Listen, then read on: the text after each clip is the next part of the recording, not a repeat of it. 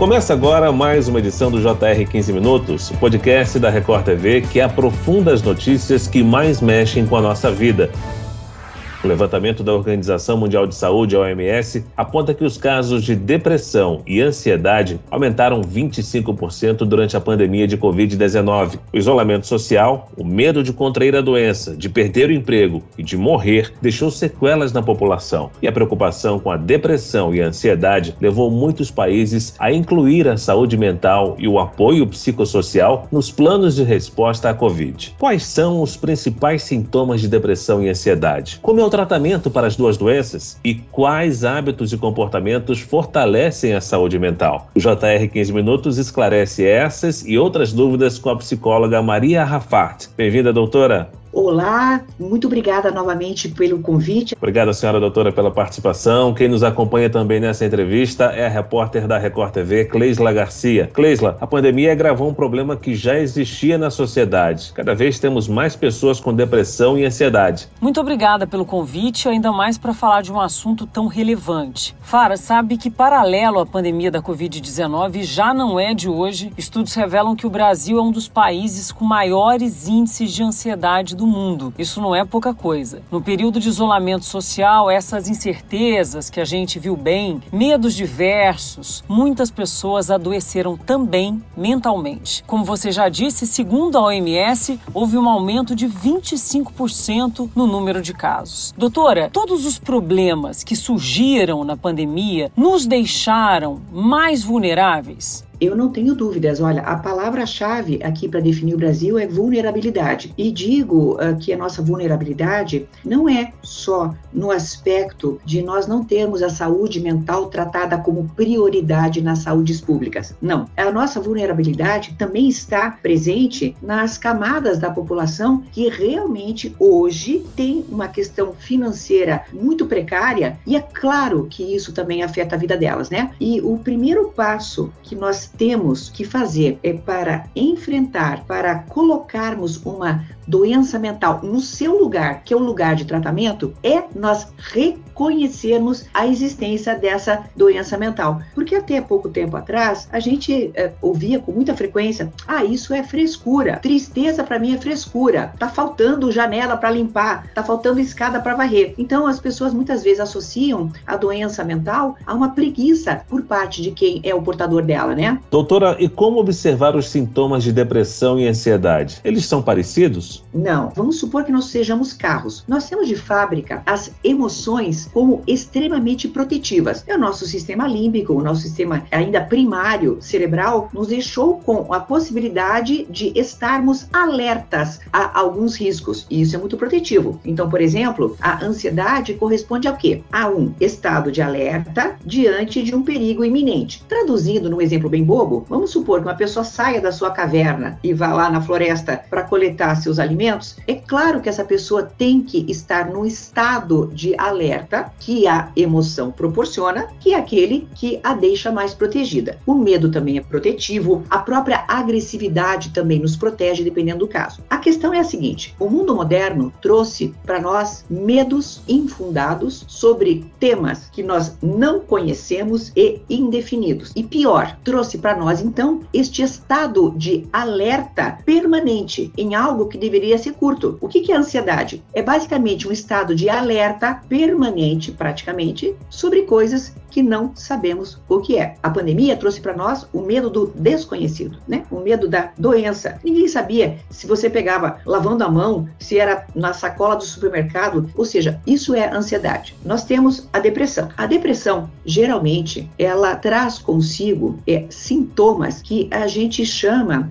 de embotadores. O que, que é isso? É eu não estou tão ligado nos momentos felizes, eu estou mais vinculado a momentos tristes. É como se a vida fosse aquela fotografia sépia, aquela fotografia de antigamente, né? Uma fotografia preto e branco ou amarronzada. Então a vida perde as cores. É diferente de ansiedade, mas isso não quer dizer que a mesma pessoa pode ser ansiosa e deprimida, mas ela não é os dois ao mesmo tempo, porque o corpo, ele tem uma certa lógica de funcionamento. Então, ou você está excessivamente triste ou você está excessivamente alerta. É mais ou menos isso. Doutora Maria, e os pacientes que tiveram algum tipo de trauma, com longas internações e até mesmo morte de pessoas próximas e queridas, essas pessoas precisam de um olhar mais atento, mais próximo? Veja, o que a gente chama hoje, todo mundo conhece do popular gatilho, pode acontecer em várias situações. Tanto pode acontecer nas questões diretamente ligadas à saúde da pandemia, mas também a outras coisas que talvez não estivessem tão vinculadas. Quem é que não fala, olha, nós estava batendo até um papo com os amigos na, na, no sábado à noite no aniversário, quem é que não fala, ai, meu estabelecimento comercial ficou fechado, a minha academia ficou fechada não sei quanto tempo, o que, que aconteceu? A gente não podia sair para trabalhar. Quantas e quantas pessoas também não tiveram esses estados traumáticos, afinal de contas, nós somos proibidos, no bem ou no mal, de circular. Então, isso também causou na gente muitos males. Então, os gatilhos de todos nós merecem sim uma atenção bastante especial. Fora a questão também neurológica mesmo, porque pessoas que foram acometidas pela Covid, hoje se fala muito da Covid longa, né? Hoje sabe-se que a Covid não era propriamente uma doença respiratória,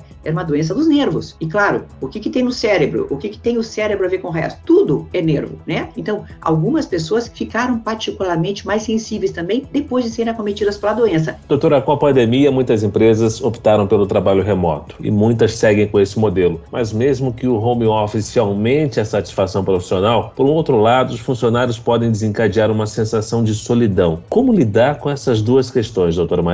Olha, eu agregaria mais uma coisa, a questão da indisciplina. Para nós, psicólogos e também para os psiquiatras, é muito importante também a gente saber alguns elementos neurotransmissores que estão envolvidos em tudo isso aí. Então vamos lá, vamos falar sobre solidão e distrações. A solidão, é claro, como ser humano é gregário, é, parece que não, mas a interação social gratuita, sabe aquela, a do cafezinho, né? Aquela que você não vai ganhar nada com isso, aquela interação gratuita é necessária também. Portanto, pessoas que estão no trabalho remoto não podem se esquecer de agregar à sua vida também tempos de convívio social, que pode ser na atividade física, pode ser num curso presencial, tá? Ou pode ser em qualquer outro âmbito, mas que permita que haja essa troca. É muito importante. Muitas empresas, inclusive, de trabalho remoto, quando tem as suas sedes no mesmo local onde a pessoa trabalha, é adequado, e muitas fazem isso já como política, que haja uma interação presencial entre os colegas. Agora vamos à parte de distrações e a da tal da dopamina. O que, que acontece? Quando eu estou na minha casa, não tem ninguém olhando o que eu estou vendo no computador naquele momento, certo?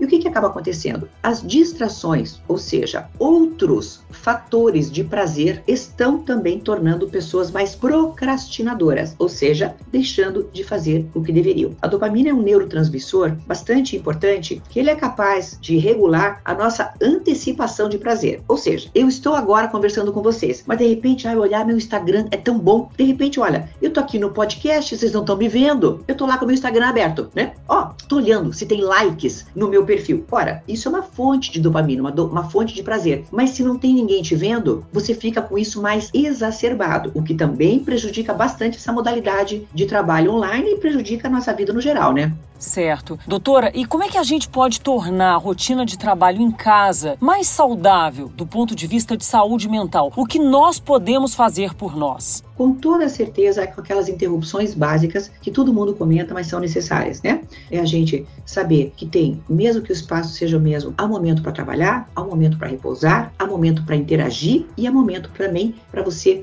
levar a sério, de porta fechada, um determinado tema. Brasil foi um dos últimos países a retomar as aulas presenciais. E o impacto não foi somente no ensino, comprometeu a saúde mental de crianças e jovens também. A saúde deles é o desafio de pais e de escolas no pós-pandemia, doutora? Sempre é. Só que criança é uma coisa bem interessante. A criança se regenera de forma muito mais rápida que nós, né? Então, eles são capazes de interagir, de voltar à interação social com muita rapidez, muito maior do que um adulto. Hoje, nós temos crianças, infelizmente, ainda conectadas de forma demasiada com o mundo, porque durante a pandemia era a forma, era o que tinha para hoje, né? Era a forma até com que as famílias conseguiam viver um pouco mais em paz. Ai, larguei mão, deixei ele ficar no computador direto. Ai, deixa eu jogar direto, deixa eu fazer direto. Só que agora nós temos o quê? Pessoas que estão muito habituadas com essa recompensa virtual. Não que o mundo virtual não tenha as suas grandes vantagens para o desenvolvimento infantil e para a juventude, mas todo mundo sabe que no mundo em que você só tem satisfações, você fica desabituado a fazer sacrifícios. E você quer maior sacrifício do que aquele de estudar e aprender? E hoje a gente sabe que muitos pais têm dificuldade mesmo, por vários motivos, em reduzir esse consumo de internet dos filhos. Mas, além de monitorar, minha pergunta para a doutora é, é: além de fazer esse monitoramento do que os filhos consomem, também é muito importante que os pais se atentem ao